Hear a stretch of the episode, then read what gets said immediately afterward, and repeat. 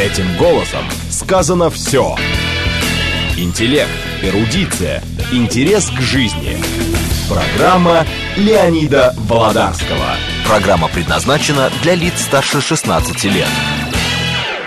Здравствуйте. У нас в гостях историк Алексей Исаев. Алексей, здравствуйте. Здравствуйте. Тема беседы сегодня это военная мемуаристика. Это вот то, что люди, интересующиеся историей, тем более историей Великой Отечественной войны, э, Второй мировой войны, вот они ссылаются, этот написал то, да этот написал все. Сегодня Алексей нам все это объяснит. Но перед этим я хочу поблагодарить Алексея, что из года в год, каждый год все реже, но почему реже? Потому что занят потому что востребован. Алексей, я очень хочу поблагодарить вас, надеюсь, не только от своего лица, но и от лица слушателей за то дело, которое вы делаете. Ваши Спасибо. изыскания работы особенно ценны для меня. Вы молодое поколение.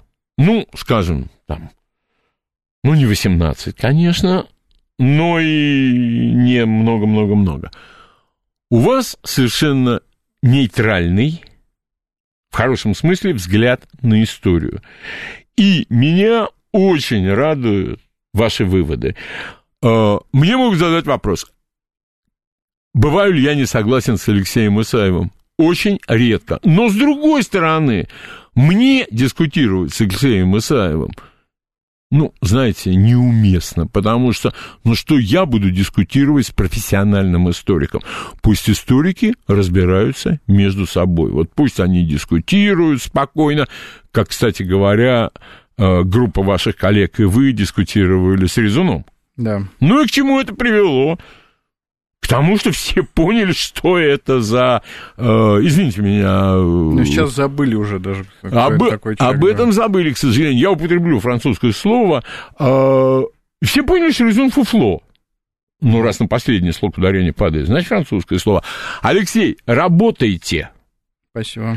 Подходите к своему делу так, как вы подходили к нему и раньше, а мы вас будем приглашать, ну, а вы по мере силы возможностей.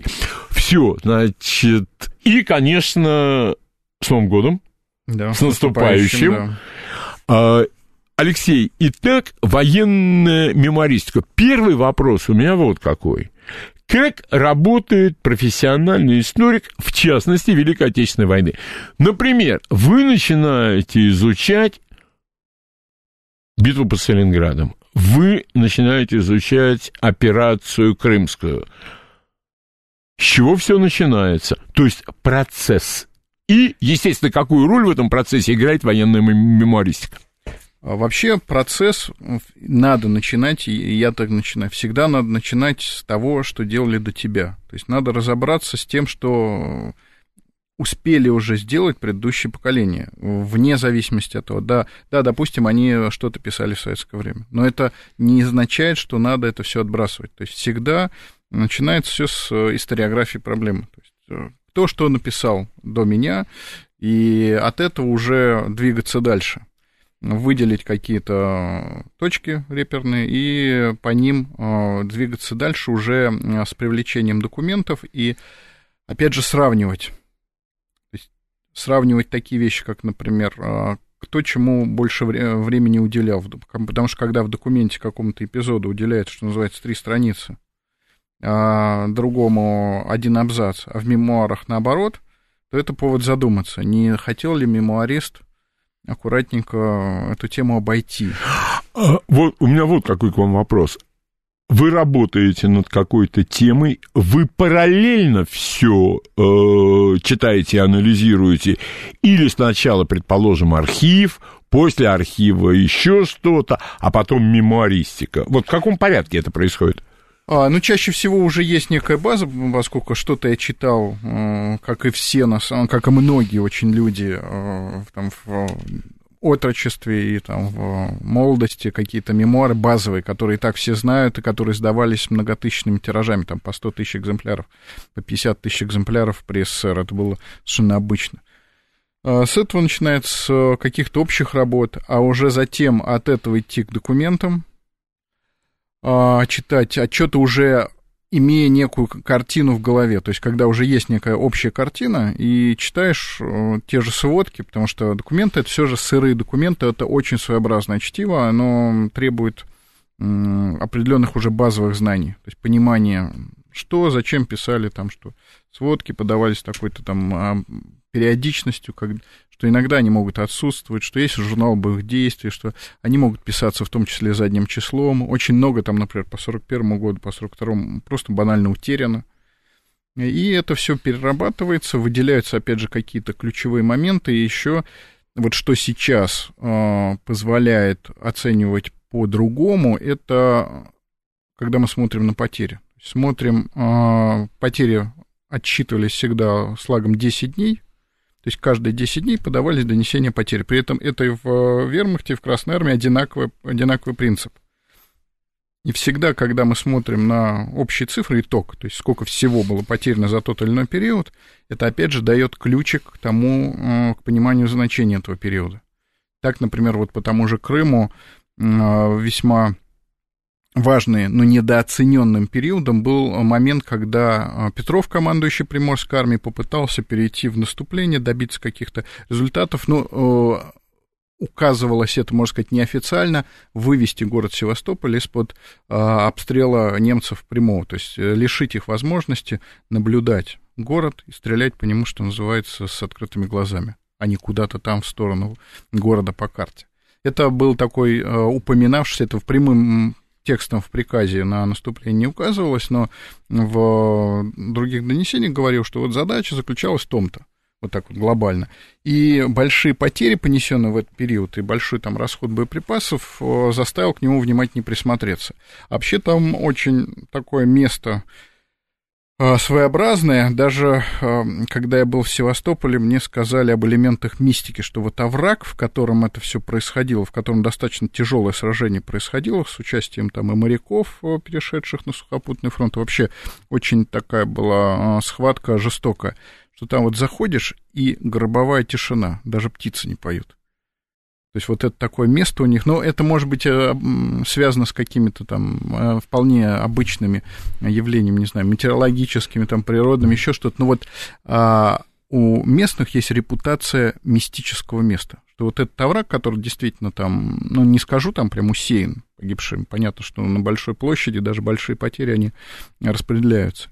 Тем не менее, там, да, много человек погибло, и он производит такое вот тягостное впечатление возможно... То есть сама, э, вот когда вы туда заходите, уже ощущение неспокойное. Ну вот это, опять же, это именно это место. Mm. Какие-то другие, например, вот в том же Сталинграде. Вот я недавно был на месте пози- жестоких позиционных боев, вот я знаю, что там происходило. А так там просто поле. Да, есть угу. памятник, но это поле. Вот он не э, создает впечатление такой же тягостности. Там То же... есть птицы поют? Да, нет, ну, я там, допустим, был не во времена, когда птицы, но тем не менее, вот особого такого вот э, мрачного впечатления это не создается. То есть это может быть и какая-то местная специфика, уже местные э, легенды, так скажем, городские легенды. Но, тем не менее, вот такое тоже есть. И обращая на все это внимание, картина, она меняется, поскольку всегда есть некая э,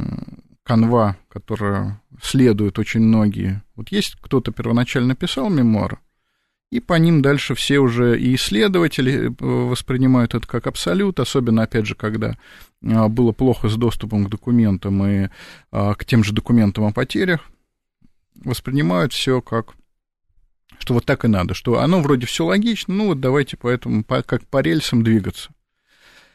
А, хотя могли вот эти все образы создавать уже а, исходя из каких-то своих соображений. И вот говоря о военной мемуаристике, нужно понимать, что а, советские мемуаристы и немецкие находились в разном положении.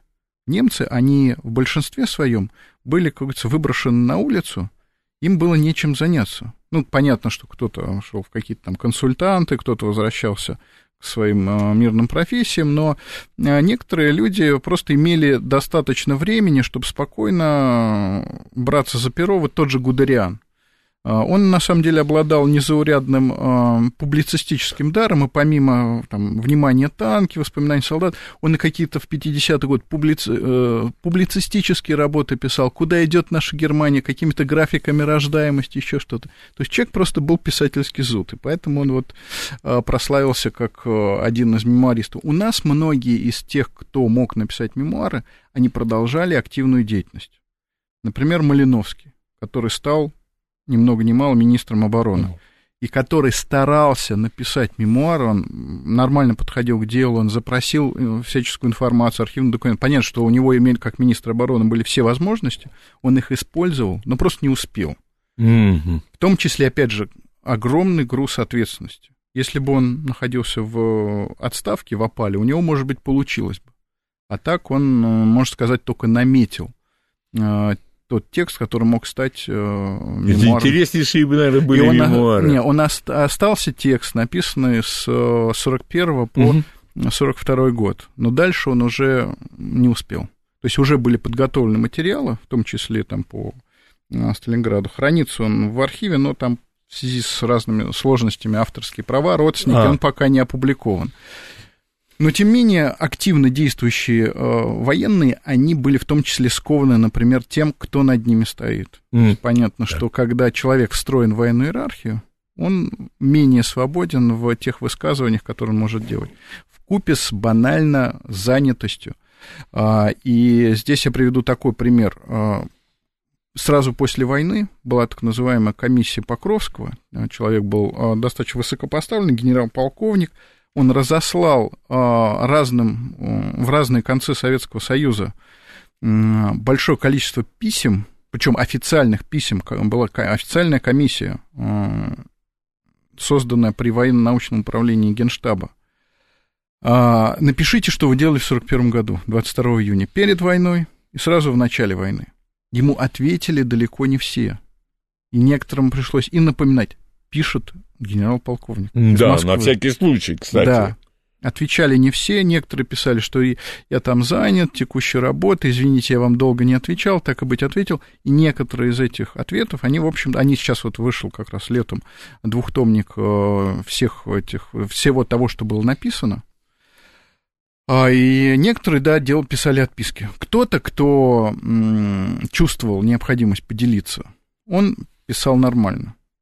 Там некоторые писали довольно пространно, подробно, но есть те, кто, может быть, и не помнили, может, и здоровье уже подводило, и текущие обязанности, но, тем не менее, находясь тогда в гуще событий, они писали там очень кратко и, что называется, путали даты, туда, в одну, в другую сторону сдвигали события. В общем, несмотря на то, что это шло как указание сверху, не просто ты захотел написать мемуар, напиши, а напиши нам, мы тебя просим по официальным не, каналам. Ну, это еще просьба старшего да, офицера. Да, но тем не менее, э, поскольку это, в общем, не относ... вроде бы не относилось к так сказать, текущей э, службе, это многие просто проигнорировали.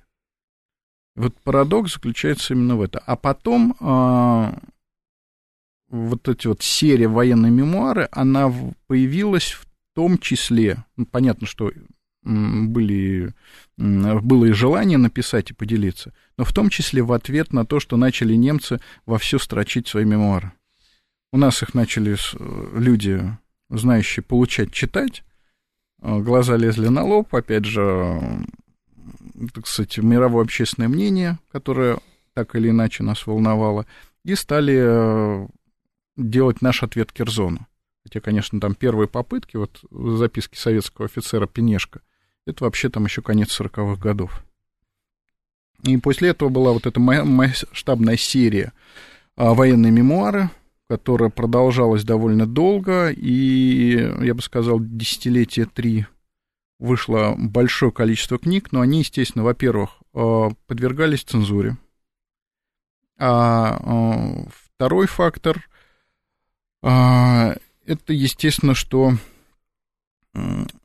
раз люди заняты, раз люди отвлекаются своими повседневными обязанностями, либо просто, опять же, возраст, болезни, давали людям литературных редакторов, то есть э, давали лид-записчиков. Так а вот просто интересно, Алексей, например, все эти мемуары Гудериан, Манштейн и наши мемуары, у них тоже практика вот э, лид-помощник, лид-обработчик? Нет, а, насколько у меня, по крайней мере, мне неизвестны прецеденты, когда был в явном лид, э, виде лид-записчик. И, собственно, поэтому взлетел Гудериан с Манштейном, которые обладали изначально э, литературным даром.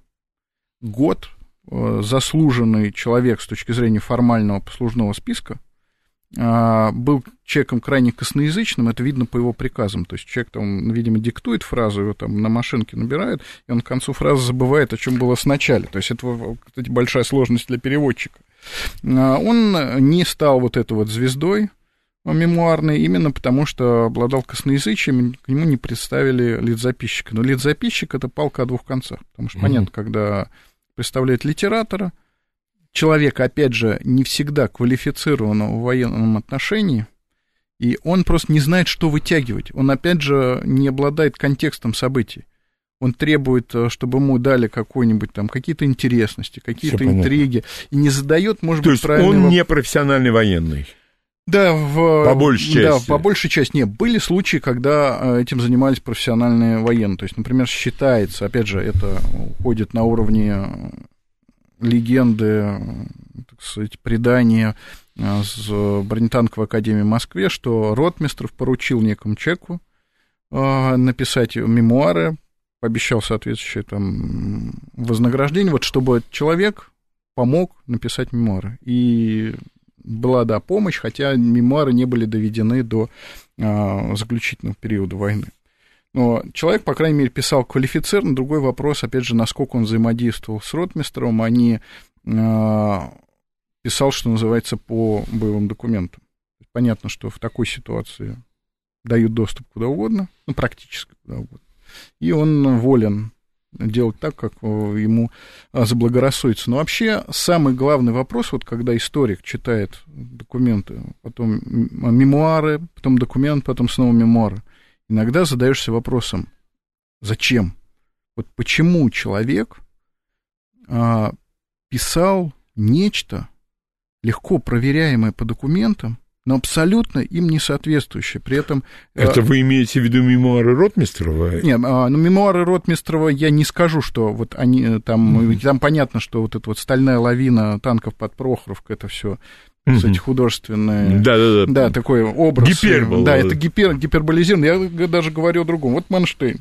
Человек, э, занимавший высокий пост в немецкой военной иерархии, Э, штурмовавший Севастополь, и он пишет очень, так сказать, ярко, образно про то, как он, стоя на берегу Северной бухты, задумал ее форсирование и нанесение последнего удара, так сказать, по э, крепости большевиков. Mm-hmm. Mm-hmm. Вот что его э, посетило озарение, что mm-hmm. вот, так сказать, mm-hmm. вот именно в этот момент он почувствовал, что надо сделать именно так.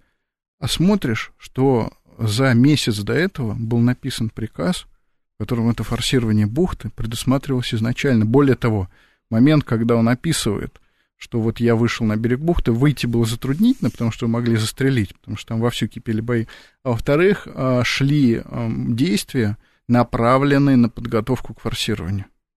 Когда там штурмовали так называемую Белую скалу, это склады боеприпасов флотских. Э, зачем ее штурмовали? Ее штурмовали, чтобы из этих пещер не стреляли в спину тем, кто идет э, через э, бухту на штурмовых лодках. Потому что там были отличные позиции, чтобы этот десант сместить. То есть, в принципе, уже все было готово. А, пошел, пошел план реализации. И тут Манштейн нам пишет о том, что он якобы вышел на берег, и его озарило. Зачем? Вот зачем он написал то, что, очевидно, легко проверить по документам и сказать, вы тут написали какую-то ерунду. Вот ради чего это было сделано? Вот это загадка. То, что легко проверяется. Понятно, что у немецких мемуаристов не было доступа, кстати, к документам. К нашим? Не-не, да, да к своим даже. К своим даже же. так? Да, некоторые жалуются прямым текстом. У меня типа нет документов, у меня есть только какие-то мои записки, у меня есть э, даже карты толковой нету с этими всеми деревнями, там, Верхние Козлище и прочее. Там пишу примерно так по памяти, э, где там что было. Поскольку документы стали трофеями, либо нашими, либо союзниками. Союзники тоже не, далеко не сразу стали их э, давать возможность с ними знакомиться. Есть они просто были штабелированы, запрятаны под замок, и мемуаристы не все, далеко не все успели просто банально с ними познакомиться. Но человек занимал большой пост. Он от, помнит, что, когда он делал. Такие вещи не забываются, но не верю, что он забыл. Вот э, задаешься вопросом, зачем? Зачем писать ахинею про себя, стоящего на берегу бухты? Ради чего?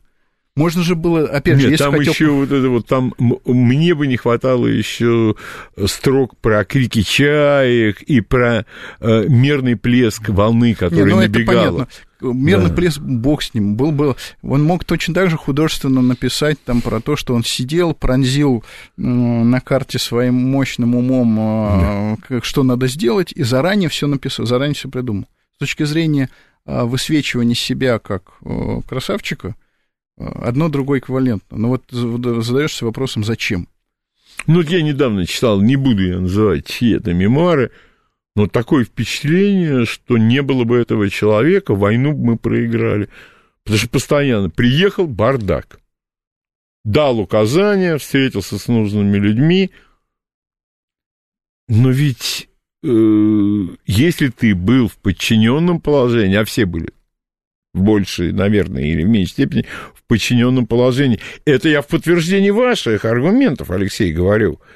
Ну, и тем более уж все эти осенило, не осенило. Не, ну могло, опять же, осенить, э, но что мешало написать банально, Конечно. честно?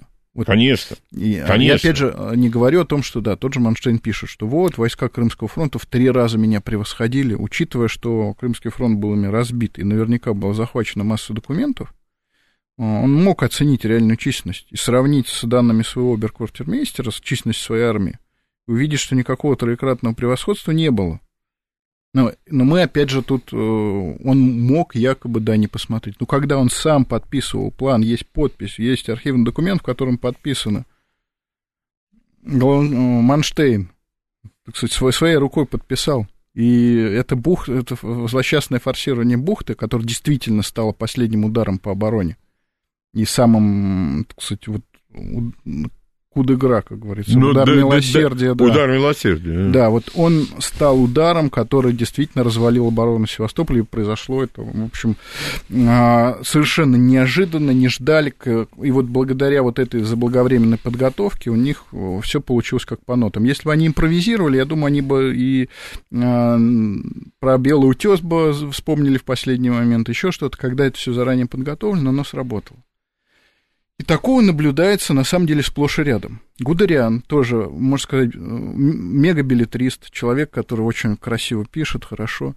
Он пишет о том, что вот под Минском, замыкание Белостокско-Минского котла, мы полетели на совещание к ГОТу, там, у него там совещались и решили там, что надо, ура, вперед, рваться дальше, дальше на восток, крушить большевистские орды. Открываем журнал боевых действий третьей танковой группы. Там подробно написано это совещание. И смысл его сводится совсем к другому. К тому, что Гудериану ставят на вид, что он не замкнул котло, котел. Котел реально не замкнут к этому моменту. Есть ворота, через которые советские войска, пусть там пешком, пусть там побросав из-за нехватки горючего технику, но э, утекают э, и э, готовятся пополнить ряды тех, кто будет восстанавливать фронт. И вот эта вот задача броска вперед дальше, ура, вперед, Ему как раз Гудериану не ставили, ему наоборот говорили, не надо это делать, вставай стеной. Вот до, на этапе планирования, да, и Гудериан и Год говорили о том, что давайте рваться там дальше вперед, нам хорошо бы рваться вперед. Но все спланировано, приказы отданы, Год дисциплинированно встал стеной, действительно, через него не пробивались. А у Гудериана решето сито. И через это решето идут толпами люди, можно сказать. Кольцо не замкнуто. Это все легко проверить. Угу. А сейчас новости на радиостанции «Говорит Москва», а после новостей Алексей Исаев продолжит. Леонид Володарский. Этим голосом сказано все. Продолжаем нашу беседу с историком Алексеем Исаевым, и вы остановились на некоторых моментах, где действительно основной вопрос стоит. Зачем? Да, то есть зачем э, человек э, писал то, что легко проверяемо документами. Человек э, понимал, что это все задокументировано. Ну, должен был понимать, так скажем. Но, тем не менее, писал вещи прямо противоположные, и непонятно, на что рассчитывал. Он рассчитывал, что не проверят. Ох, я думаю, если человек с именем пишет мемуары, я думаю, это первое, что у него в голове должно быть. Еще как проверят. А тут э, через некоторое время же это все стало доступным. Uh-huh. документы, uh-huh. опять же, немецкие документы, захваченные союзниками в большом количестве на Западе, стали доступны для просмотра, и это позволяло банально посравнивать. Понятно, что у нас, например, да, а, в условиях достаточно жесткой цензуры, а, засекречивания больших масс документов и допуска к ним только, так сказать, специально проверенных и обученных людей, можно было бы рассчитывать на то, что никто не узнает. Вот я напишу так, что я вот был хороший, весь в белом, и никто это не сможет ну, проверить. Допустим, как в 60-е годы можно было бы на это рассчитывать. Угу. Поэтому, когда, например, тот же вот э, Еременко, э, командовавший э, Сталинградским фронтом, он писал эпизод, как пытались немцы деблокировать котел, и у них было там два направления. А основное у них там было Котельническое, от станции Котельников вдоль железной дороги на Сталинград. Вроде бы логично, но наши расценивали это как вспомогательное. В мемуарах Еременко пишет, что я так сказать, сразу понял, что это было главное направление, что я сразу все там сосредоточил, все было отлично, все вот я молодец.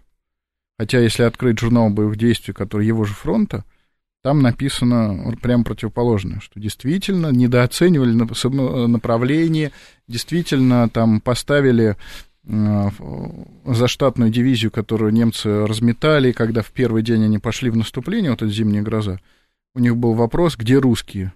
То есть ударили... Сказать, а там пехот... пустота. Да, пехоту опрокинули, немногочисленную на самом деле, и впереди пустота. И только яростными там перегруппировками их сумели остановить вот то, о чем фильм «Горячий снег», в частности. Mm-hmm. Вот эти вот все стаскивания всего подряд э, быстро, поспешно, но достаточно энергично позволило избежать катастрофы, несмотря на то, что неверно оценили планы противника. Ну, казалось бы, в принципе, можно было рассказать про то, что как вот динамично, как принимали решения, но легко проверяемую вещь написали не так. Опять же, а, есть такой, опять же, персонаж, а, это Попель, это комиссар, который а, встретил войну в механизированном корпусе, участвовал в сражении под Дубно, в дальнейшем был членом военного совета у Катукова, то есть, в общем, достаточно такая яркая карьера, написал несколько книг мемуаров. Я бы даже так сказал, что вот на его книге «В тяжкую пору» это одно из был такой культовых вещей в свое время, когда все, кто интересовался 41 годом, ее читали. Но при этом, если начинаешь сравнивать то, что написано с документами, то сразу возникает очень много вопросов. Даже не только с документом, даже с картой. Mm. Когда товарищ Попель пишет, что вот мы взяли там, устроили канны под Дубно, то есть окружили противника, там э, заболоченная пойма реки, там негде устраивать канны. Если почитать отчет того же самого Попеля, который он написал по выходе из окружения, собственноручно написал, он ни на что такое, что он претендовал потом в мемуарах. Там этого нет. Нет, там этого нет. Он написано, в общем-то, по делу, кратко, но по делу и ничего такого он не пишет. В мемуарах э, он пошел разливаться, что называется, по горам и весям. Он там говорит, что вот, мы чуть не поймали командира немецкой танковой дивизии, которого там звали Мильче. А может, как... и двух. В, в том дело, что был еще второй. Они потом якобы не, ну взяли... Ну я-то по... я по чего-то чит... Нет, я чего-то читал, я помню, просто вспомнил, да, там был... командира дивизии звали совсем не Мильче, и как бы никакого старшего офицера в этом соединении с такой фамилией не было. Потом он э, уже в, в окружении захватывает в плен командира другой немецкой пехотной дивизии, который пережил войну. И которого тоже звали совсем по-другому. Мгм. В своем отчете, написанном кратко по делу, он ничего такого не пишет. В мемуарах, опять же, А возможно... вообще в отчете такое написать, Ну, ох, как? Не, ну понятно, что тогда тоже было затруднительно перепроверить. Да, что мало ли, как говорится, какого фашиста Но поймают. опасения были. Возможно. Да, да. да. Поэтому написано очень осторожно. А в мемуарах, опять же, расчет, возможно, шел на то, что не проверят. Не смогут найти вот ту самую бумагу, которую он сам же писал. И это встречается сплошь и рядом. Возможно, где-то есть э, доля лидзаписчиков, которые вытаскивали из человека информацию, а он им говорил слово, вместо этого в мемуарах появлялось два. Такой пример э, очень характерный. А, Командир танковой бригады Малыгин э, писал мемуары в Центре боевого порядка, воевал под Москвой. Рассказывает о достаточно кризисной ситуации, когда в конце октября 1941 года прорвались большую, сразу на большую глубину немцы, там они пошли не вперед, а резко повернули в бок и там, можно сказать, опрокинули а, фронт сразу на большом протяжении. Он пишет о том, что его послали, так сказать, к Волоколамску выручать Рокоссовского, он пилит, значит, своей бригадой по ночной дороге, вдруг встречает каких-то местных жителей, каких-то черноглазых девиц, которым говорят, а вот там, в Скирманово, фашисты, танки, много-много. И, значит, командир бригады рассказывает о том, как он совещается у себя в штабе, надо ли нам отказываться от исполнения нашей основной задачи, продолжать движение, э, не продолжать движение на Волоколамск, разворачиваться на село Скирманово, что вот посылать там э, свою разведку, там выясняет ситуацию, считает танки, вот принимает тяжелое решение, отказ от э, выполнения приказа свыше. История просто вот, ну, реально, я в свое время читал, очень вот ярко, увлекательная. Ну, роман. Роман, фактически. Роман. Роман. Потом одна из этих девушек э, чернооких становится, там, у него идет в медсанбат. Два романа уже. А вот теперь уже два романа. Да. Но в архивах находится отчет того же самого человека по фамилии Малыгин, который написал по горячим следам событий. Более того, есть приказы, э, приказы Западного фронта, есть там журнал боевых действий, в котором прямым текстом написано, что как только почувствовали, что случилось неладное, несущуюся на всех парах Волоколамскую бригаду приказом сверху разворачивают на эту деревню без всяких чернооких красавиц. Просто берут, разворачивают приказом. Более того, на какой-то станции по телефону лично командующий фронтом Жуков вызвал себе командира бригады и объяснил ему задачу. То есть не, он не приехал в село, и тут, так сказать, возбужденный Ну, местный... это скучнее, чем Это черноокими девицами. Ну вот э, Да. парадокс в том, что э, девушка, ставшая у него Женой. из местных жителей, нет, из местных жителей, пошедшего в медсанбат, проходит по документу. То есть это оказалось правдой. То, что потом э, девушка из местных поступила к нему в медсанбат, это оказ... вот это оказалось правдой.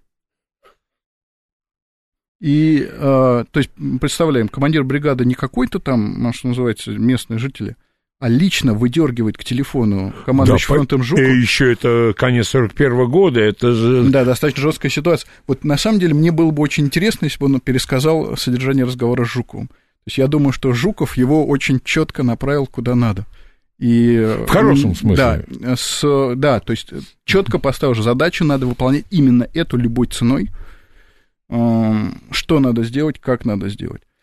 При этом тот же Малыгин там очень благосклонно пишет о, о человеке штаба Западного фронта, о том, что вот там добрый дедушка, так сказать, одобрил все наши решения там прочее. Если смотреть отчет того же товарища Малыгина, написан по горячим следам событий, он этого Маландина, можно сказать, носит и э, говорит о том, что меня заставили, несмотря на то, что мы уже провели разведку, поняли, что там не 10 немецких танков, а сидит действительно много, там действительно уже там целая дивизия собралась, пусть и с недостатком горючего, а нас гнали в бой. И мы пошли в бой, потеряли там 2 КВ, в общем, ничего хорошего не получилось, и вот Маландин, он э, нас гнал неправильно. То есть могло оказаться правильно, то есть могли там разведсведения оказаться э, неподтвержденными, и там мог быть успех, но по факту э, погнали в бой и поторопились, были потери, то есть излишние. Опять же, один и тот же человек с разницей, правда, ну, сами мемуары вышли уже в 80-е, но написаны были наверняка раньше. Разные оценки. Но при этом понятно, что присутствуют детали, которые э, дорисовывают. Я всегда говорю, не надо недооценивать мемуары. Понятно, когда их начинаешь в лоб сравнивать, получается, э, можно сказать, э, мягко говоря, удивление – когда сравниваешь лоб мемуар с документом. Но, тем не менее, некоторые детали, они выуживаются. Вот тот же Малыгин, походе рассказывая о том, какая обстановка в том селе, в которое он приехал, там, Новопетровское, и он такой с легкой иронией пишет о местном э, истребительном отряде из э, местных жителей во главе с местным милиционером про вот такого плотного мужчину, который сидел на каком-то жеребце и, так сказать, произносил пламенную речь. А в своем отчете он написал, что попав под обстрел, истребительный отряд разбежался. Ну, действительно, ставим себе, людей оторвали от мирной жизни вчера, mm. отправили на, в бой на элитную дивизию, которая проходила Францию. Естественно, попав под жесточайший обстрел, там, в том числе тяжелых орудий, столкнувшись с танками, понятное дело, что они потеряли строй, так сказать, и пошли назад. Банально, это для них было первое испытание. И то же самое дальше. Тот же там товарищ Малыгин, он до, в 1944 году командовал механизированным корпусом. Снова он столкнулся тогда с Жуковым. Ему поставили ответственную задачу по бездорожью догнать окружаемого противника, догнать и перехватить ему дороги. Он с этой задачей не справился. Его с корпуса сняли и лично командующий танковой армией Рыбалка написал, что там, типа, человек хороший, но уровню командования корпуса не соответствует. Не орел. Да, ну, опять же, скорее всего, это все же произошло по настоянию Жуку, который потребовал, там, чтобы наступали там 4 апреля, а он перешел на наступление только 3 апреля. Что ты, мил человек, делал три дня? Почему ты не приложил там все свои усилия, почему ты не вывернулся наизнанку, но не пробежался по этим бездорожьям, не встал пробкой на пути проклятых фашистов, которые отступают э, на Запад, и которые, если их дать отступить, они завтра пополнятся и станут на нашей дороге более крепкой стеной, чем могло бы быть. И человек просто сняли. И это было реально конец его военной карьеры. То есть его отправили куда-то в тыл, а, это год? 44 год. Это апрель 44 ну, года. Ну, уже тут, наверное, послабление в 44 году. Я, особо... Вот именно, а, что послабления не было ни в 44-м, ни в 45-м. Угу. Опять же, есть такой мемуарист вот Болдин, в угу. принципе, ну, достаточно высокопоставленный военный, но он писал обо всем очень кратко. Ну и, возможно, это было связано с тем, что его под конец войны влепили здорово плюху, его сняли с должности командующего армии аж в 1945 году. То есть, за что же? За то, что не, не энергично преследовал тех, кого окружали в Восточной Пруссии.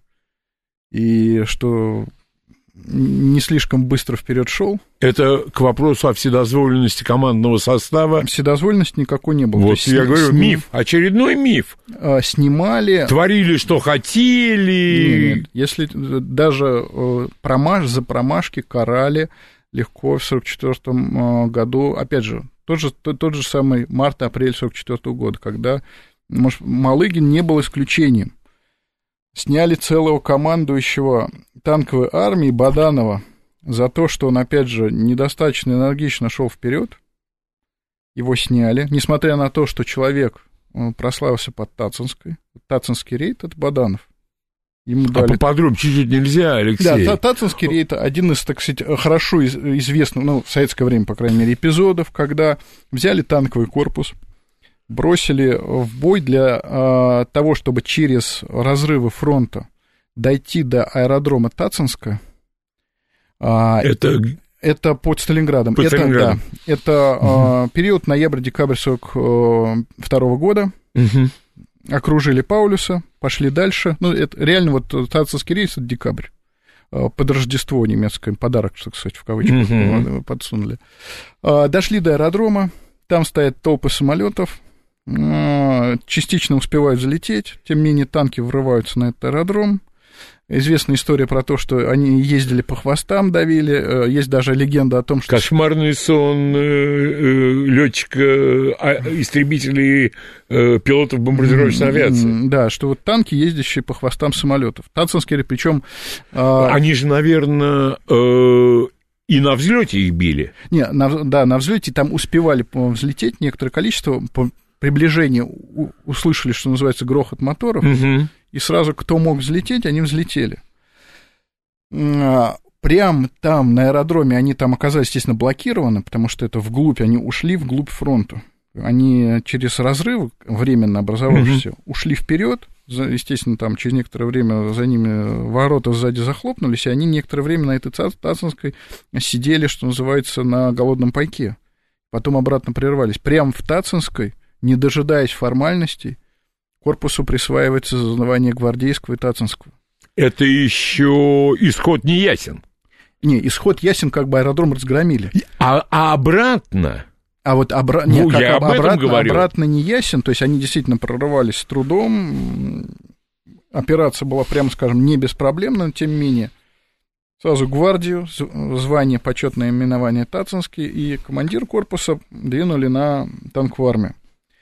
И за медленное продвижение вперед, ну, в условиях, опять же, весенней распутицы, в условиях э, отстающих тылов, и когда по дорогам проходят только танки и студибекеры, все равно не дошел, не выполнил задачу, сняли. Командира танкового корпуса в этой же армии, Родина, сняли, отправили в тыл, человек к активной деятельности больше не возвращался. То есть снимали и карали. Но одновременно же а это вот вопрос. Для того, чтобы таких заслуженных людей снимать, надо было быть уверенными в том, что им есть достойный да, займ. находили вот. займ. Кто так, против... значит, работа с кадрами велась. Да, работа с кадрами велась. Э, поставили на 4-ю танковую армию Лилюшенко, который, а. в общем, ее э, довел, вывел в гвардию. Причем дали, мы об этом говорили на прошлой да, передаче. Да, на прошлой передаче. Дали не сразу. Вот опять же за промашки в начале. Гвардию тогда не дали. Катукову дали, ему не дали. А, в свою очередь, вот если раз мы упомянули Катукова, вот Катуков на самом деле написал одни из лучших мемуаров войны, но тем не менее он тоже а, был подвержен вот этой вот привычке, на самом деле отражавшейся в документах, когда они не любили писать о соседях. То есть получилось, что под э, Орлом, Ценском а, он как будто бы действовал фактически в безвоздушном пространстве. То есть он не поминал про соседнюю бригаду Армана рядом с ним действовала 11 танковая бригада, он им практически, она ему помогала там, в общем, они не были там одиноки. Ну вот э, обычное дело было не поминать соседей, если они не пробили рядом фронт. Но тем не менее, я считаю, что вот мемуары Катукова одни из самых толковых, хотя он многое и не мог писать, может быть, напрямую, потому что для э, мемуаристов, к сожалению, вот проблемой советских мемуаристов было то, что были темы табу. Вот тема Например? табу — это Ржев. Ржев. Причем она была табу, в том числе для секретных исследований. Когда есть секретные исследования операции советских вооруженных сил в Великой Отечественной войне, который первоначально на нем стоял гриф, гриф даже не для служебного пользования, а секретно. Ах ты! Там Ржева не было. То есть Ржев был темой табу. То есть по разным причинам, видимо, но э, вот как его воспринимали именно то, что хочется забыть. Вот за, хотели забыть Ржев и хотели забыть наступление в Беларуси в 43-44 годах. Вот это были темы абсолютно табуированные, и про них толком не писали. Но, тем не менее, Катуков был один из немногих мемуаристов, который описал, что он там делал. Именно под, э, когда он наступал там на вспомогательном направлении, мехкорпусом, но он написал кратко, но по делу. И вообще он э, все, на протяжении всего этого кстати, своего повествования, он э, нужное на самом деле говорил, как правило. То есть он мог... Алексей, у меня вот э, какой вопрос. Я прочел по Ржевской операции, была большая статья на полосу в литературной газете, если я не ошибаюсь, генерала Гореева. Ну, скорее всего, да, потому что да, Гореев там да. лично участвовал. Да, да, он, да, да, генерал он один Гореева. из тех, кто пишет. И из этой статьи я понял, что профессиональный военный, тем более профессиональный военный, который сам воевал, он обращает внимание, мне запало в память, недостаток горю... Э, горюче-смазочных материалов высококачественных в Ржевской операции. То есть речь идет о каких-то деталях, без которых нормальный анализ невозможен. Да. Как вы работаете, как историк, Да. Вот, вот Ржев... как вы, вот все эти детали, о которых, наверное, знает только ну, профессионал. Ну, надо брать, опять же, не только то, что лежит на поверхности. Потому что, например, э, мои всегда любимые разделы, без, без кавычек любимые, это вот по артиллерии у нас, управление командующего артиллерии УКАРТ, сокращенно, и оберквартирмейстер немцев. Они на многое отдают вполне однозначный ответ, в том числе по Ржеву. Когда смотришь летний Ржев, немцы стабильно нас перестреливают боеприпасом. Ну, вы об этом упоминаете в тех беседах, которые вы проводите вот здесь, да, на нашей радиостанции. Вы об этом постоянно да. говорите, сколько расстреляно снарядов. Да, и вот это было фактором, в том числе вот операция «Марс» неудачная, которую угу. Изо всех сил э, старались забыть немцы э, вскрыли, на самом деле, причем вскрыли не на уровне верхней разведки, там разведка уровня э, командования армии в целом, а именно командование конкретного объединения 9-й полевой армии модуля. Вот его разведка вскрыла нашу подготовку. Я допускаю, кстати, что это связано с тем, что Жукова услали под Сталинград. Вот Жуков, он бы все гайки закрутил, как говорится, у всех бы лампочки отобрал, чтобы по ночам со светом не ездили. И ну, это, э, я люблю эту историю, когда наступали в 45 году, поступавшие соединения, они приезжают, разгружаются с эшелона, им говорят, лампочки из всех машин выкрутите и сдайте по списку. И без лампочек езжайте по дороге, по, так сказать, белым раскрашенным бортам машин, там э, система регулирования. Но чтобы света никакого не было. Света никакого не было. Потом, когда закончится подготовка, мы вам лампочки обратно вкрутим. И то же самое сосредоточение на плацдарме, летали на самолет, штабные офицеры на самолетах У-2, смотрели как маскировка. То есть Жуков гайки крутил только в путь. Он очень тщательно, вот это, для него мелочей не было. А поскольку он убыл под Сталинград, там, видимо, это все пустили на самотек, что называется, писали приказы о том, что ездить без света, там, э, соблюдать маскировку, эти приказы могли игнорироваться. А что будет? Ну, мы ничего, мы там 100 метров проедем, тут, mm-hmm. да, дорога плохая, давайте лам включим. А в этот момент, как говорится, в небе маячит фашист, который, может, даже и не слышно. И разведывательный самолет. И увидел.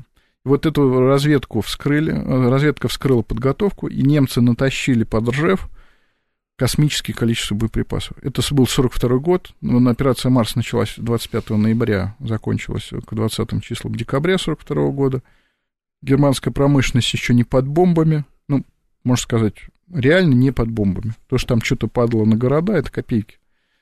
Работает на всю мощь на рейх, и они натащили туда колоссальное, запредельное количество боеприпасов. И вот в этом шквале огня, который они а, обрушили, да, обрушили. Наших. Наступление просто утонуло. Мы это даже по нашим документам не видно. А вот когда смотришь, что было на той стороне, видишь, что корпус расстреливал больше, чем вся армия Паулюса под Сталинградом численностью. То есть э, корпус численностью, грубо говоря, 40-50 тысяч человек, расстреливал там тысячу-полторы тонны боеприпасов, в то время как Пауль, численность армии Паулюса 300 тысяч человек – она расстреливала меньше тысячи тонн за день. И, соответственно, вот это вот ураган огня, он Марс похоронил, несмотря на там какие-то косяки, допущенные в его подготовке, там э, увлечение вспомогательными ударами, то, что нас оценивали. Поэтому было табу. Жуков про это толком написать не мог. Он бы, может, хотел написать, но технической возможности ему это написать не разрешили. Угу. И любой другой находился в том же положении. Продолжим мы беседу с Алексеем Исаевым в следующем часе э, программы. А сейчас на радиостанции «Говорит Москва» новости. Этим голосом сказано все. Интеллект, эрудиция, интерес к жизни.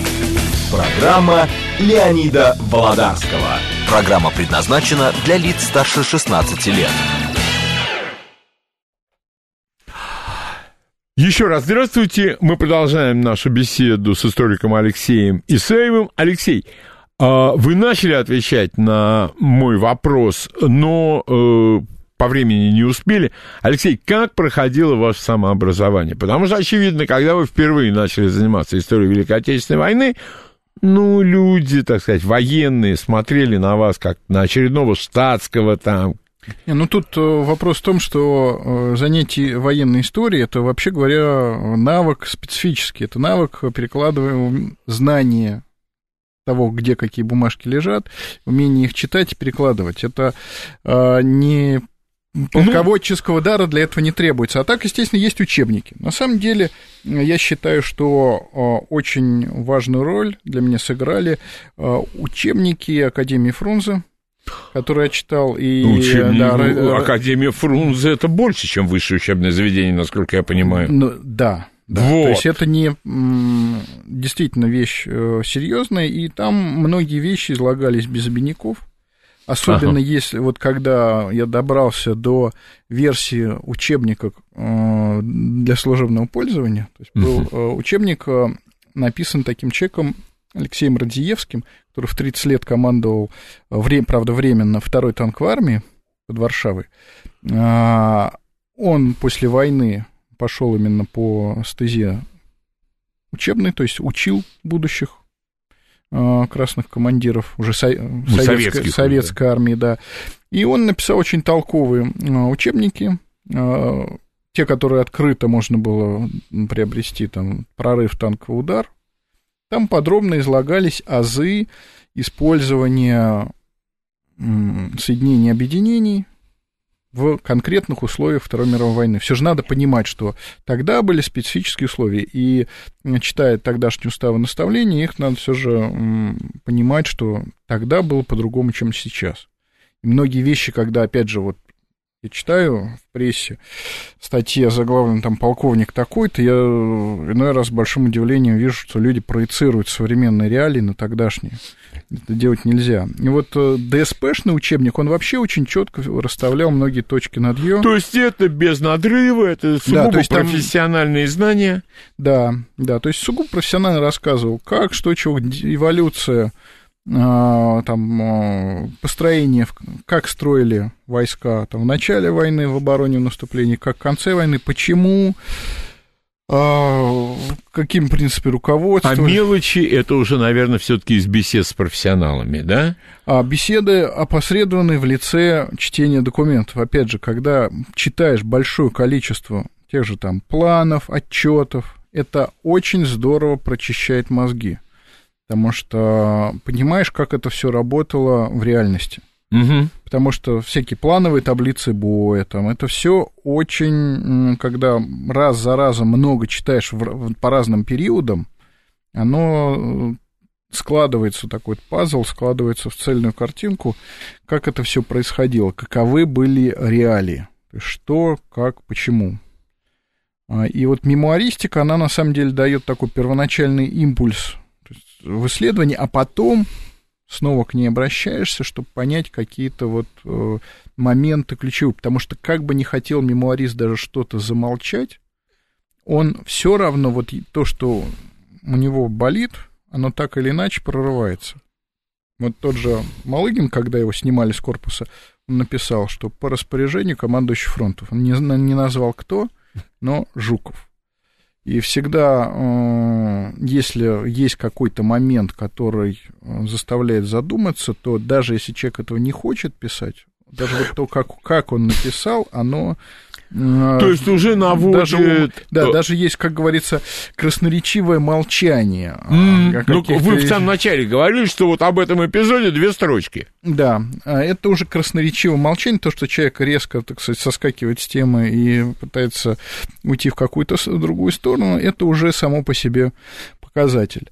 Но вообще, а, конечно, все же больше всего поражает, когда люди не пытаются даже с собственными боевыми документами сравнить. Вот э, чем, опять же, силен был Жуков, вот Жуков, Баграмян, они э, давали себе труд обратиться к документам, которые сами же писали, напомнить себе контекст событий. В том же положении, например, оказался Сандалов вынужденно в, в результате трагических обстоятельств э, авиакатастрофы. Он оказался прикован к коляске, и а, поскольку человек был очень энергичный, он а, активно занялся мемуарами, мемуарами своими. А, Алексей, и... напомните, пожалуйста, Вот Сандалов... Сандалов, он а, вообще был начальником штаба 4-й армии, которая встретила войну под Брестом, и в дальнейшем стабильно был начальником штаба на разных уровнях, и был начальником штаба даже у небезызвестного Власова под Москвой. То есть он, на самом деле, оказался в очень своеобразном положении, когда его непосредственного шефа один раз расстреляли Коробкова, командующий 4-й армией, а второй раз он попал к немцам и стал предателем. То есть, в общем-то, ну, это не бросало на него тень как таковую, но могли все равно всякие горячие головы говорить, а как что говорится, ты но не тем не разгля... менее. Не разглядел. Да, да, да, врага, врага, да, да, под личиной. Но тем не менее, поскольку человек был э, деятельный, профессиональный, он и научные книжки писал, то есть это э, одна из немногих книг по Ржеву летнему это а, исследование по деятельности 4-й армии в начале войны, опять же, первоначально закрытое исследование, изданное в 80-е годы, и мемуары. При этом, а, если мы посмотрим, вот опять же, те, кто сидел, можно сказать, на Западе, имел возможность написать все как надо и начинал гнать, вот, например, Мелентин. Вот характерный пример здесь, опять же, у нас это издавали, и люди, не имея возможности сравнить с документами, возможно, испытывали даже какую-то досаду за действия советских войск, когда Мелентин описывает про то, что вот на Чире э, советский танковый корпус форсирует реку, несется в глубину, тут его отрезают, крушат, избивают.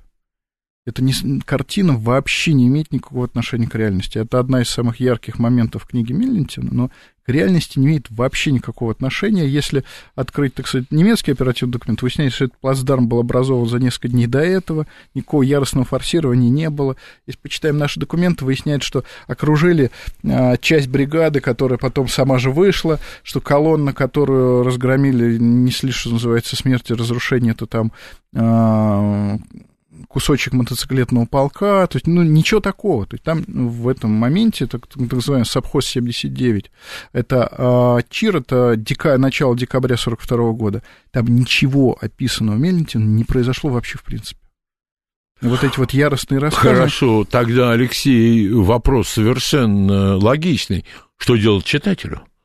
Мемуарами, тем более военными, много людей интересуются. А, относиться критически. Потому что всегда, когда... Ну, Алексей, критически можно относиться, когда есть багаж каких-то знаний и так далее. А вот человек, который просто интересуется, что тогда? Как я вычитал, опять же, читая учебники, по, в том числе, например, по деятельности историков, я в одном из них вычитал, что мемуары когда-то рождались как э, жанр билетристической литературы, занимательного чтива. А, понятно. Да, то есть в свое время это была такая вот, можно сказать, историческая билетристика, то есть человек, переживший что-то, описывал это сильно билетризованных... Свои ощущения. Да, поэтому когда сейчас есть много исследований, можно какие-то вещи перепроверять. Но при этом, а, что всегда надо помнить, те люди, которые писали мемуары, они там были. Вот что бы мы э, не сравнивали, там, сравнивать документами, не начинали, не приходили в растерянность, а почему же вы так написали, они там были. И вот э, мысли, мысли тех людей, которые там были, они в любом случае интересно познавательны.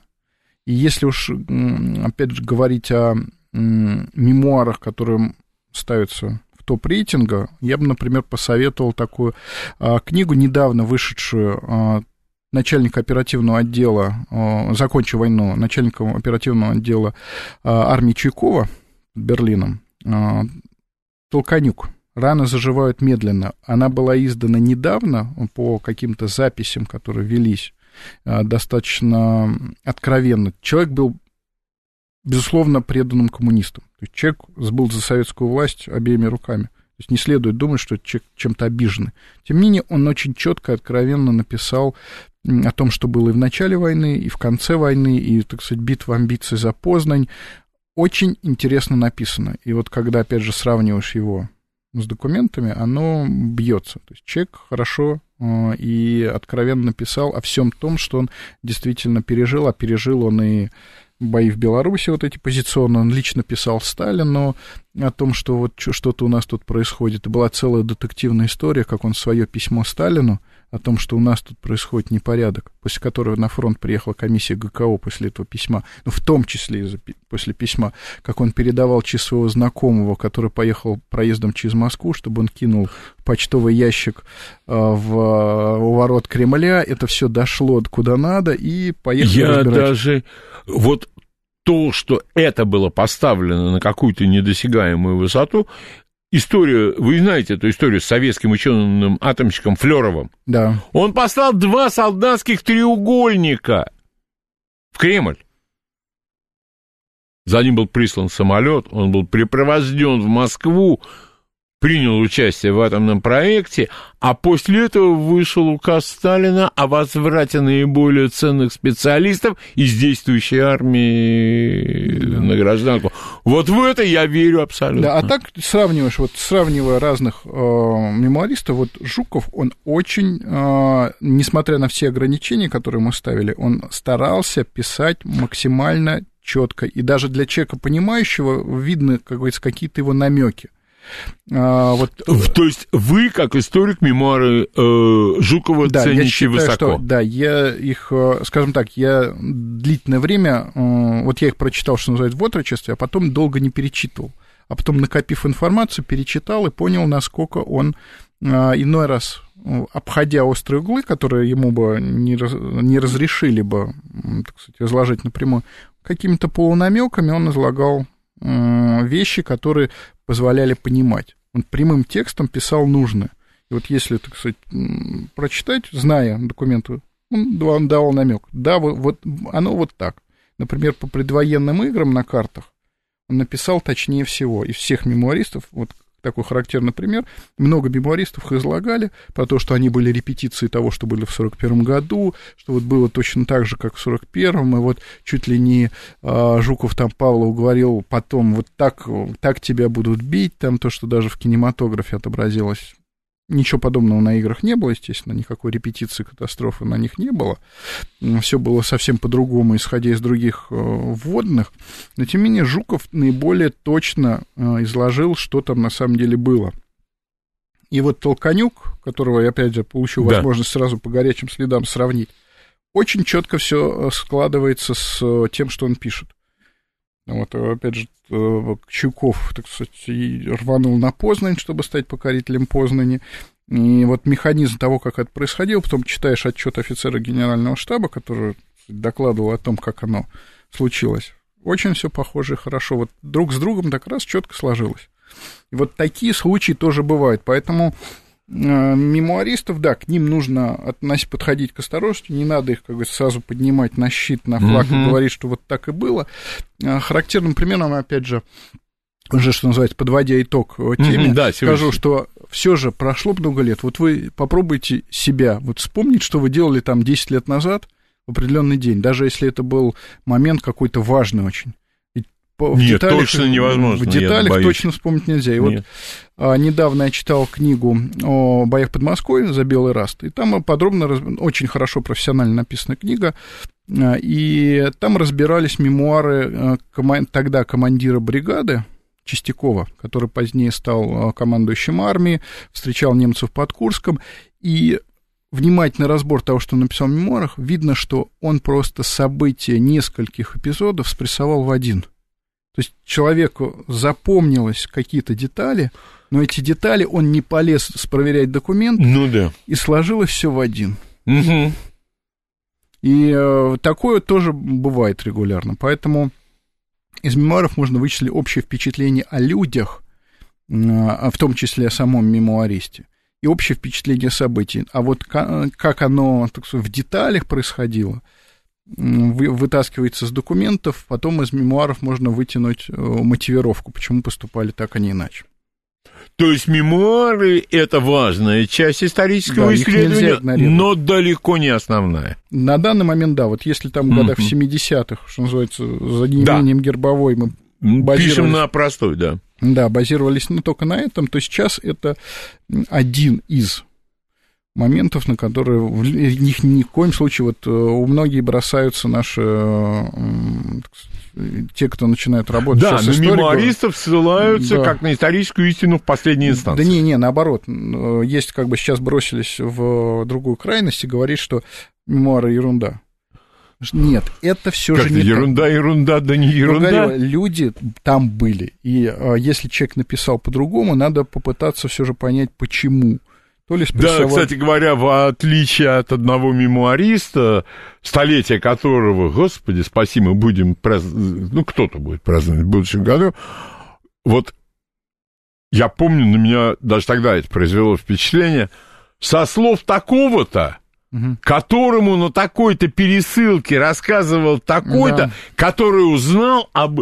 Это что это? Вот это, вот это уже, это не мемуар, это байка, я думаю. Есть же ведь такой разряд исторический анекдот, историческая да. байка. По большей части этого, наверное, не бывает, но придумано неплохо. Да. Алексей, э, вы сами подвели итог э, да. беседы. Вы готовы сейчас да, отвечать? Все, отлично. Тогда, Алексей, наденьте, пожалуйста, наушники. Э, итак, у нас студии историк Алексей Исаев, специалист по Великой Отечественной войне. Он готов ответить на ваши вопросы. Напоминаю, вопросы – это вопросы, вы задаете их конспективно, четко. Здравствуйте, ваш вопрос, пожалуйста. Доброе утро. Доброе. Алексей, вот в 2000-х годах стали библиотеки избавляться от военных мемуаров. Пришлось перечитать, которые книги они выбрасывали. И вот почему-то все во всех мемуарах, вот на северо-западном направлении, все пишут и рядовые, и начальники, командующие, что и летчики, и моряки, что им 19 июня было приказано занять боевые позиции на границе.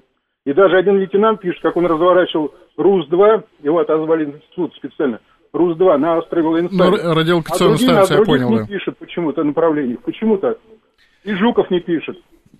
Ну, потому что э, северо-западное направление находилось в особом положении. Ему действительно дали приказ э, находиться в повышенной готовности. Связано это было в том числе потому, что мы были в Прибалтике, как говорится, в гостях. То есть это было недавнее приобретение, и доверие к местному населению обосновано было мало.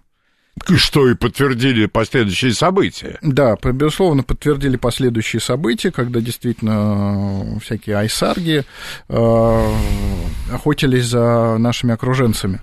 И такой приказ особый, он относился именно к северо-западному направлению, но, опять же, не следует преувеличивать его масштабы. То есть, да, выдвижение было, некое повышение готовности было, но его масштабы были все же недостаточными да, там какие-то команды создавались, но то, что немцы в Прибалтике наступали темпом в некоторые дни 100 километров в сутки, оно говорит о том, что не все там было хорошо в этом отношении.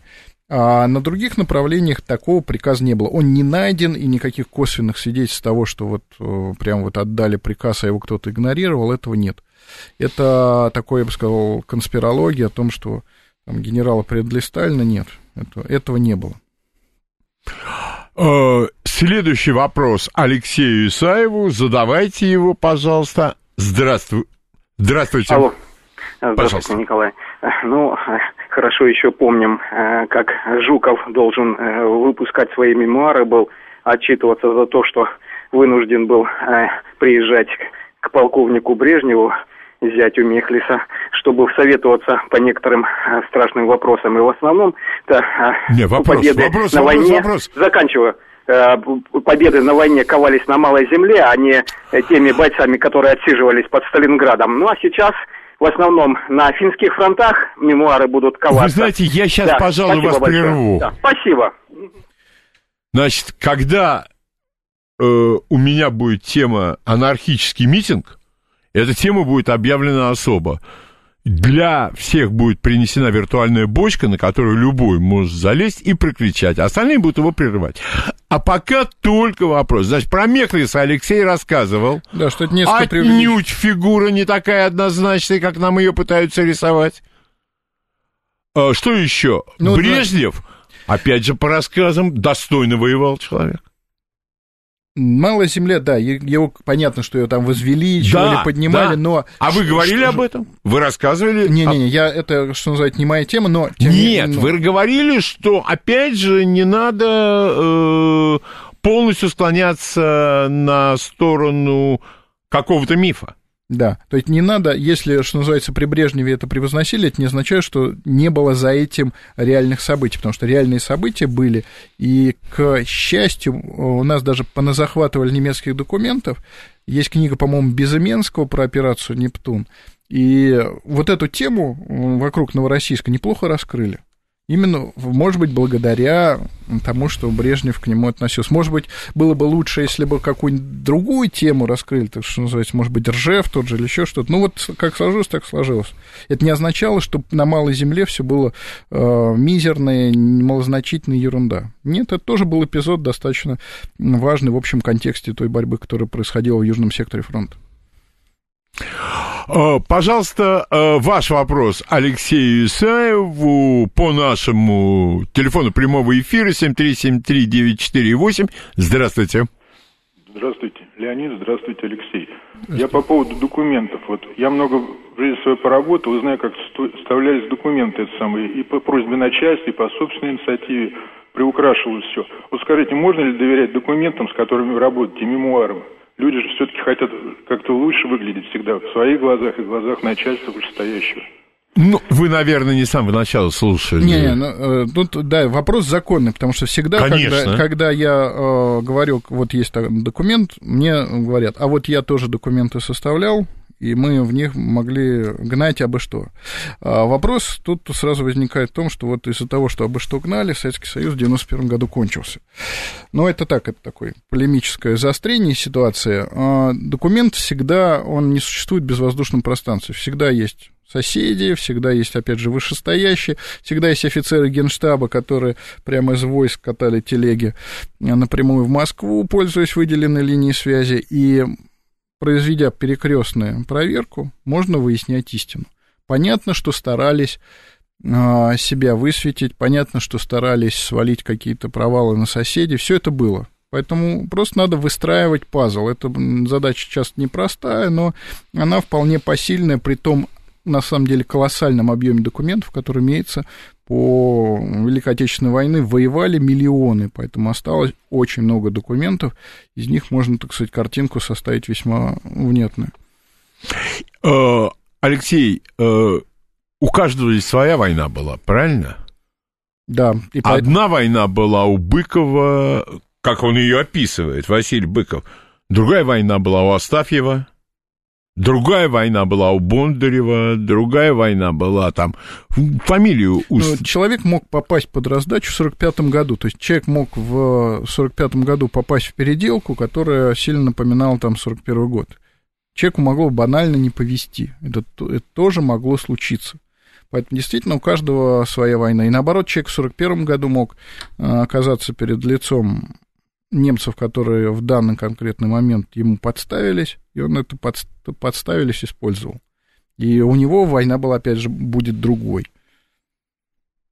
Ну, вот, наверное, и задача историка, чтобы война была не, да, как говорят, люди говорят, а я верю такому-то писателю. А другой говорит, а я верю такому писателю. Вот, наверное, задача историка. Война была, она очень разная. Вопрос всегда о преобладающих тенденциях. То есть могли быть разные эпизоды, но на войне случаются иной раз вещи, что называется, на, на грани реальности. Но, тем не менее, на грани реальности это про, есть такая вот история, опять же, про то, как э, солдата гнал немецкий танк по полю, он развернулся, ага, вы, ага, выстрелил... Еще, еще полминуты. Да, выстрелил из винтовки Мусина, попал в ствол и прямо во взрыватель этого снаряда. И снаряд сработал, назад пошел фокус пламени, он остановил танк одним выстрелом из винтовки. Это чудо, да, чудо. Но такое чудо тоже могло случиться. Новости на радиостанции «Говорит Москва». После новостей Алексей Исаев продолжит отвечать на ваши вопросы. Леонид Володарский. Этим голосом сказано все. Продолжаем нашу программу, и Алексей Исаев продолжает отвечать на вопросы наших слушателей. Пожалуйста, ваш вопрос. Здравствуй. Здравствуйте. А, здравствуйте. А, Леонид, большое спасибо вам за передачу и за вашего гостя. Меня зовут Александр из Москвы. Пожалуйста. Я вот, э, я вот хотел уточнить, я вот сегодня слушал э, воспоминания Басилашвили.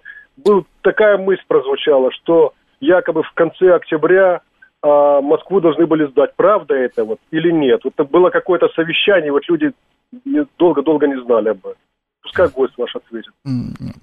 Безусловно, Москву сдавать не собираюсь. Я на этом а, об этом, в принципе, рассказывал на одной из передач, но а, здесь есть такой известный эпизод про то, как а, начальник ПВО московской по приближении немцев к Москве позвонил а, Сталину о том, что запросил Сталина о том, что не перенести ли мне мой командный пункт. Ему а, за, ответили вопросом на вопрос, у вас там лопаты есть? Ответили, да, есть копайте и оттуда больше не уходите. Если вас э, опасаетесь, выкопайте себе окопы, сидите в окопах, но ни шагу назад. Поэтому э, политика под Москвой была именно такая, ни шагу назад. А объяснялось это вполне простыми вещами. Москва узел железных дорог зах... и автомобильных тоже. Его захват это коллапс транспортной системы Советского Союза. Это наверху все прекрасно понимали, поэтому прилагали колоссальные усилия к тому, чтобы его а, не сдавать. То, что эвакуировали какие-то учреждения, да, то, что можно было эвакуировать без ущерба обороноспособности, эвакуировали. Но это не означало, что... Это, кстати говоря, э, Вообще у нас актеры, они во всем специалисты, и в атомной энергетике, и в индустриализации, ну, в истории, само собой. Один из коллег, он сказал, что война была выиграна вопреки Сталину. Я вот никак не могу понять, как можно выиграть войну вопреки воле верховного главнокомандующего. Вот как это? Ну, это, конечно, Но это рассуж... никого не заботит из них. Это рассуждение типа вот, что молекулы двигаются независимо Хаотично. от мозга, да. Да тело, из которого состоит из молекул, вот оно двигается независимо от мозга. Понятно, что были всякие решения, но, извините меня, косяки были на всех уровнях, ошибались все. Не ошибается, тут не работает. Пожалуйста, ваш вопрос Алексею Исаеву. Здравствуйте. Здравствуйте. А скажите, пожалуйста, вот я не, э, прочитал в свое время, сейчас не помню автора книгу о потерях германской армии, живых потерях. И вот из этой книги, значит, э, меня было сложилось впечатление, что у немцев хорошо работала канцелярия на уровне э, роты и так далее, о потерях, приказах, э, которые отдавали ну, командование. Правда ли? Нет, неправда. А, как раз-таки учет у немцев потерь был поставлен хуже, чем у нас. И это привело, можно сказать, к полнейшему коллапсу учета в сложных ситуациях э, катастроф, которые были в 44-45 году, когда действительно эта система просто коллапсировала. Если она вот у нас в 41 году там э, с большим скрипом, но работала, и в дальнейшем работала на самом деле хорошо и регулярно, то у немцев она была, прямо скажем, несовершенной. И их интересовало больше, что есть прямо сейчас. Не потери, то есть потери они считали через пень-колоду. Понятно, что были какие-то формализованные донесения, но у них с этим донесением было гораздо хуже. То есть чаще всего, чаще, так скажем, они игнорировались. То есть кто хотел, тот вел, кто не хотел, тот не вел. То есть в этом в отношении потерь был разброд и шатание. А, пожалуйста, ваш вопрос Алексею Исаеву. Здравствуйте. Алло, здравствуйте, Святослав. Знаете, у меня вопрос к Алексею. Как вот вы думаете, после таких мемуаров Александра Солженицына, вот Олега Басилашвили, вот этого мальчика в Будестаге, 10 когда будет приравнено, что Сталин хуже Гитлера, а коммунизм хуже гитлеризма, фашизма. Когда вот эта власть это сделает? Завтра спасибо. Большое спасибо, вопрос ясен.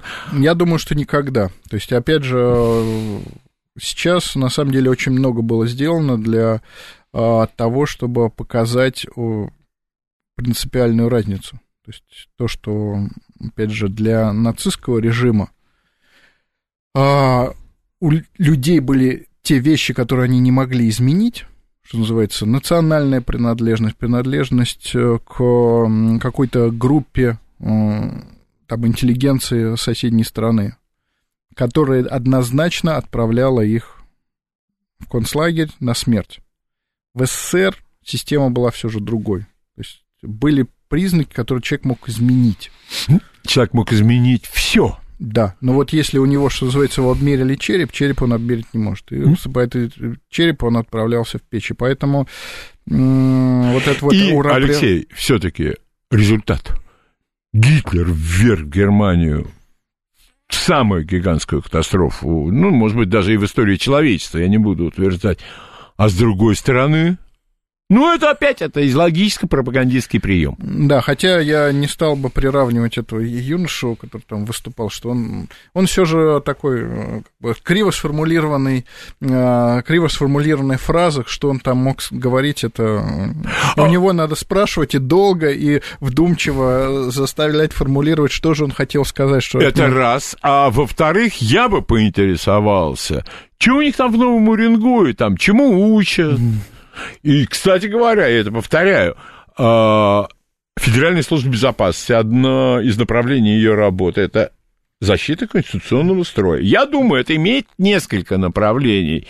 Если мальчик считает, что все зло от Седова, ну, надо посмотреть, ну, нет, там... надо посмотреть из-за тех людей, которые должны против этого бороться. К мальчику-то претензий никаких. Ну, Мальчик-то чего? Мальчик-то, в общем, уже великовозрастный, что называется. Его в возрасте уже в Сталинград переправлялись и в бой вступали. Нет, но тем не менее э, к мальчику претензий меньше да. всего. Мальчику надо разъяснить, что к чему.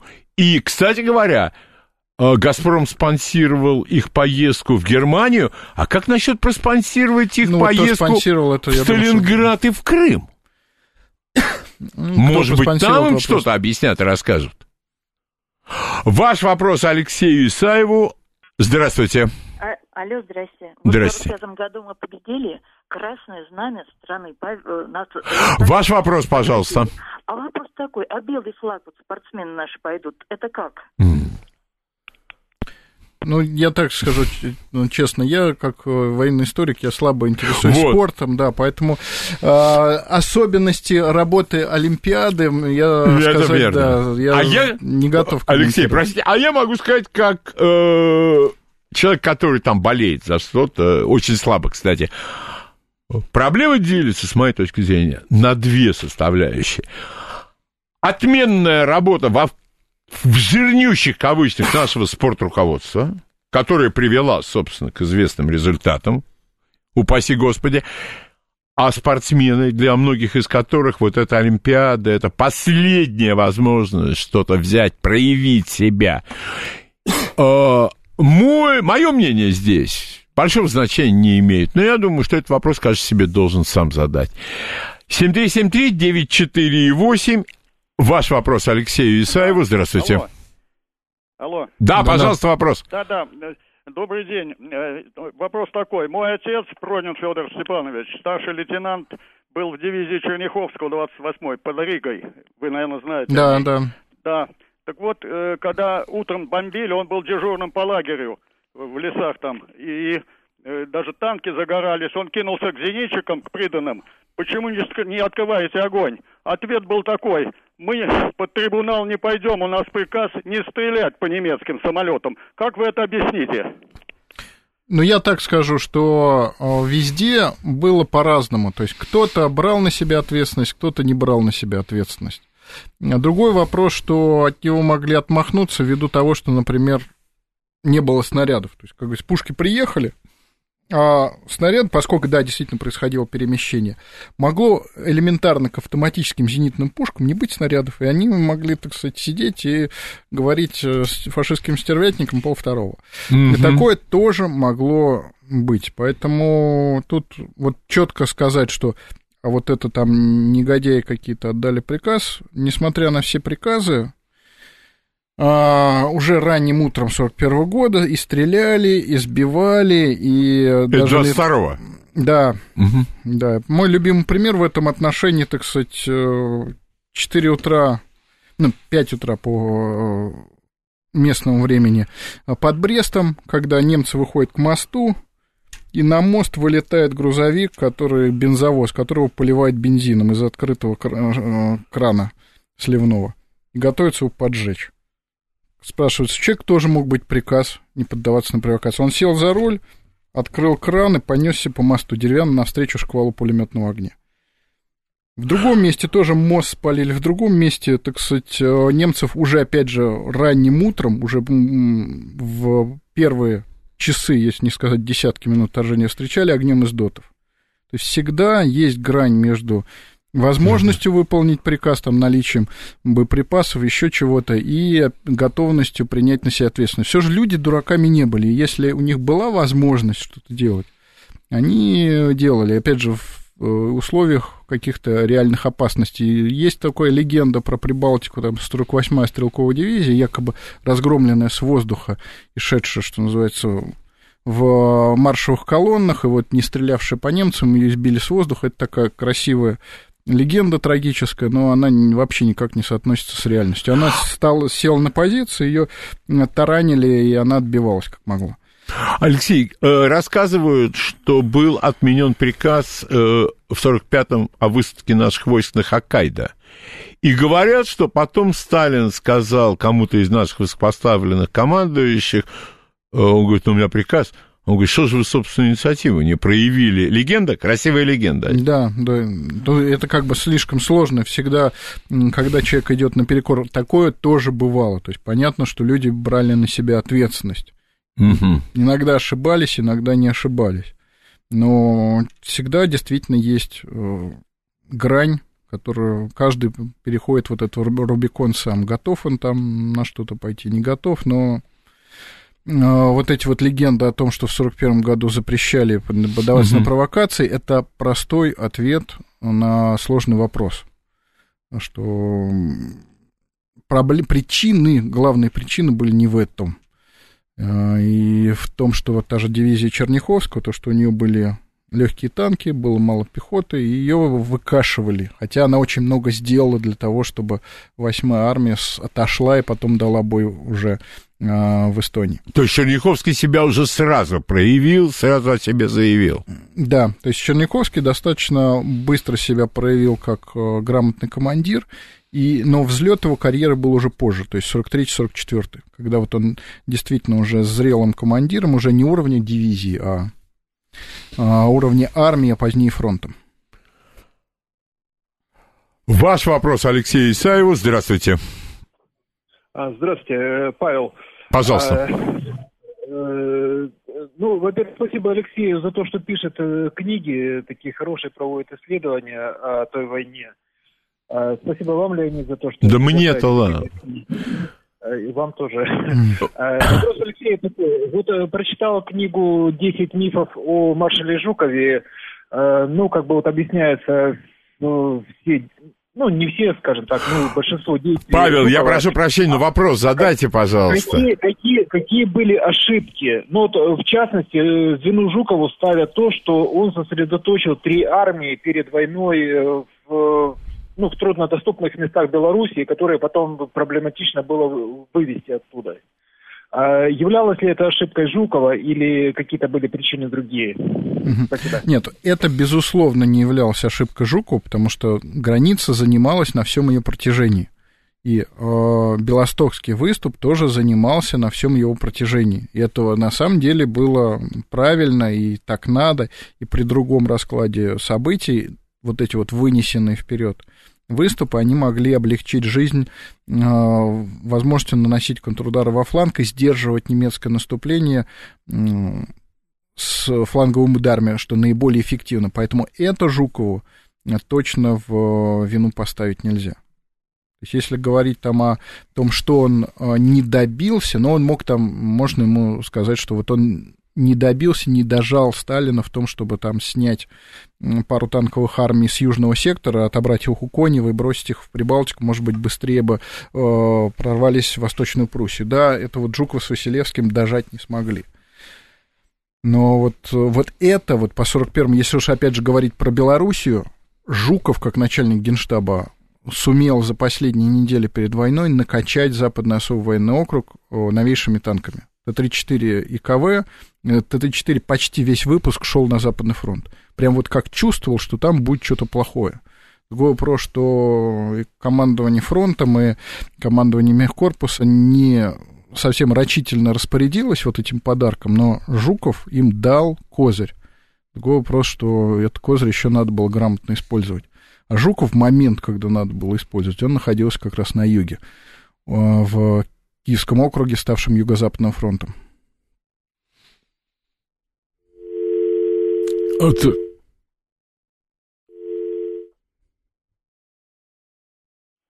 Ваш вопрос, пожалуйста, здравствуйте. Здравствуйте. Где искать э, мемуары отдельный лыжный батальон 125-й стрелковой дивизии 21-й армии за начало 44-го? Ну, я думаю, что Спасибо. мемуаров э, не существует. А документы, возможно, есть, но, скорее всего, а, у батальона журнала боевых действий не было. Э, чем он занимался, можно а, узнать из журнала боевых действий дивизии. Возможно, он есть на сайте «Память народа». А вообще я советую посмотреть такой сайт, называется «Я помню». Там собраны материалы опросов, то есть это не а, мемуары, строго говоря, а это именно опросы а, многих ветеранов. И очень по многим эпизодам войны находятся люди. То есть можно э, посмотреть населенные пункты и просто поискать по сайту, я помню. Э, возможно, найдется человек, который вот команда моего хорошего товарища Драбкина опросила, и, возможно, он описал какие-то важные события, которые относились вот, вопросу, который задавал наш слушатель. А, Алексей, у меня к вам вопрос. А, остались еще белые пятна в истории Великой Отечественной войны? Много. То есть, Много. Так, да. На ваш взгляд, самые важные, которые вот требуют освещения? На самом деле, а, кампания 42 года в целом, а, поскольку 42 был очень тяжелым, ну и, как ни странно, завершение войны.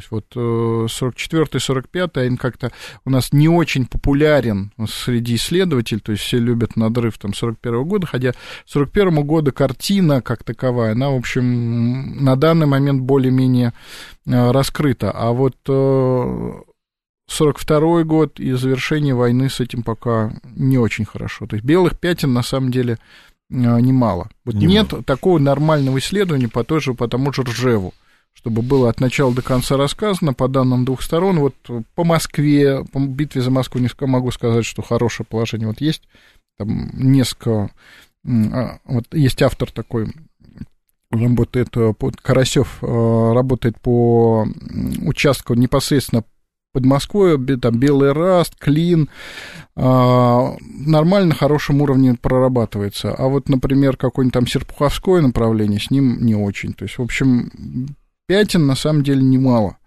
И я надеюсь, что и у нас еще ждет народный 12-томник или даже 120-томник, где совместными усилиями многих людей будет выстроена цельная картина событий.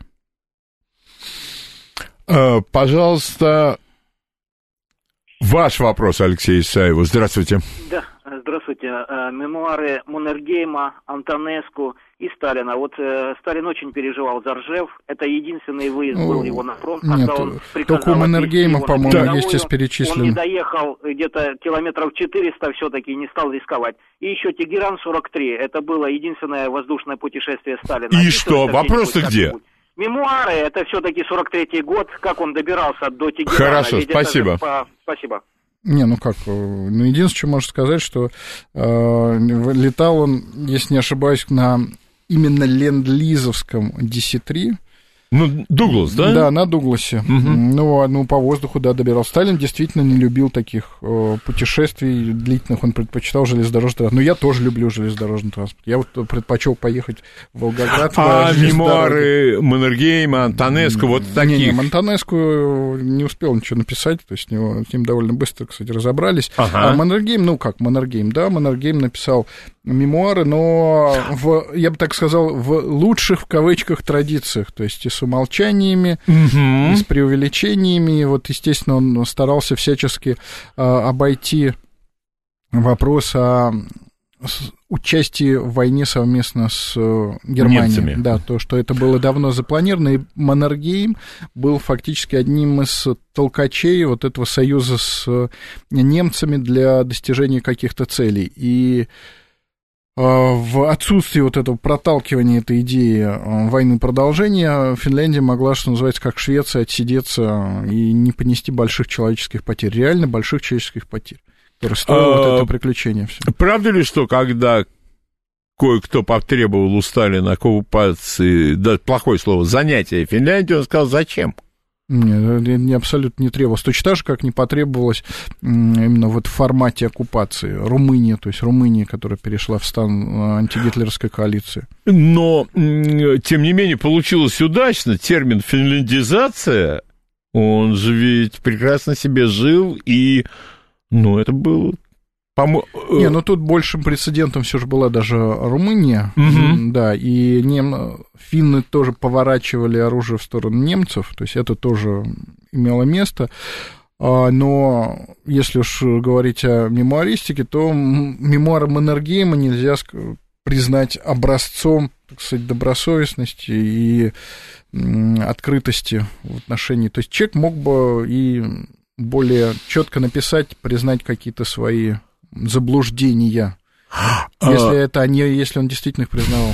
Алексей, а, опять же, у меня к вам вопрос. Как вы относитесь к тому, что сейчас, э, ну, кое-кто называет войну, в которой участвовал Советский Союз, Второй мировой. Все-таки, мне кажется, у нас была Великая Отечественная. Вот как... Это сложившееся в, у нас наименование. Я не вижу причин от него отказываться. От этого. Да, была Вторая мировая война. Вот в, у нас в рамках этой войны никто ж не заставляет американцев там отказываться от э, войны на Тихом океане. То есть они же так и называют. Что, ну, имеют право. Спасибо. Точно так же, как мы имеем право. Спасибо. Ваш вопрос Алексею Исаеву. Здравствуйте. Здравствуйте, Леонид. Здравствуйте, Алексей. Скажите, вот насколько верна такая информация о смертности в госпиталях, что у немцев она была выше, и причина отсутствия у них антибиотиков, а у нас уже были, ну и что-то союзники поставляли. Спасибо. А, да, действительно, у нас нам поставляли антибиотики, немцы несколько другим путем шли, у них была в низовых э, звеньях отработана система эвакуации раненых, в том числе авиатранспортом. То есть у нас был акцент на а, лечение, восстановление в низовых звеньях, то есть на уровне там, дивизии, там, корпуса, то есть старались а, дать максимальную медицинскую помощь уже, что называется, в поле немцы ориентировались вывести, вывести, вывести. То есть это просто разные подходы. Вот абсолютно вот э, два мира, два детства. Да. Каждый да. подход имел свои преимущества, недостатки. Но нам, да, помогали союзники антибиотиками. Но фармацевтика немцев тоже находилась на достаточно высоком уровне. А, а у меня, Алексей, вот к вам какой. Вы как-то приходили, правда, ну, пару лет назад, не помню точно, была передача о Ленд-Лизе. Да.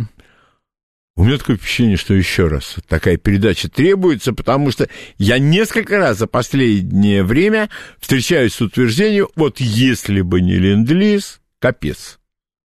Нет, это не так. Он, естественно, помогал и Нет, закрывал спасибо за то, лакуны, что поставили. Да. Лакуны, да, закрывал какие-то, но говорить о том, что вот без него вообще все плохо, наоборот, а, Великая Отечественная война показала важность опоры на собственные промышленные ресурсы в отношении снабжения вооруженных сил. Вот есть контрпример, это Российская империя, которая тоже думала, окупим. А вот окупим не получилось. Получилось э, в Турции, вступившая в войну, перекрытие Босфора Дарданелл, кратчайшего маршрута и, можно сказать, тупик. А, и есть пример позитивный СССР, который действительно напрягся в 30-е годы, очень много сделал для того, чтобы создать собственный а, военно-промышленный комплекс и быть в значительной мере автономным. Вот эта автономность, она позволила выстоять в самый тяжелый момент. Алексей, огромное вам спасибо, как всегда, э, за то, что вы пришли к нам в гости, э, за то, что вы каждый раз открываете нам неизвестные уж точно страницы Великой Отечественной войны, а то и оболганные. Очень надеюсь на то, что вы будете нашим гостем и в будущем году. Безусловно. А все будет нормально. Услышимся в следующее воскресенье. До свидания. Программа Леонида Володарского.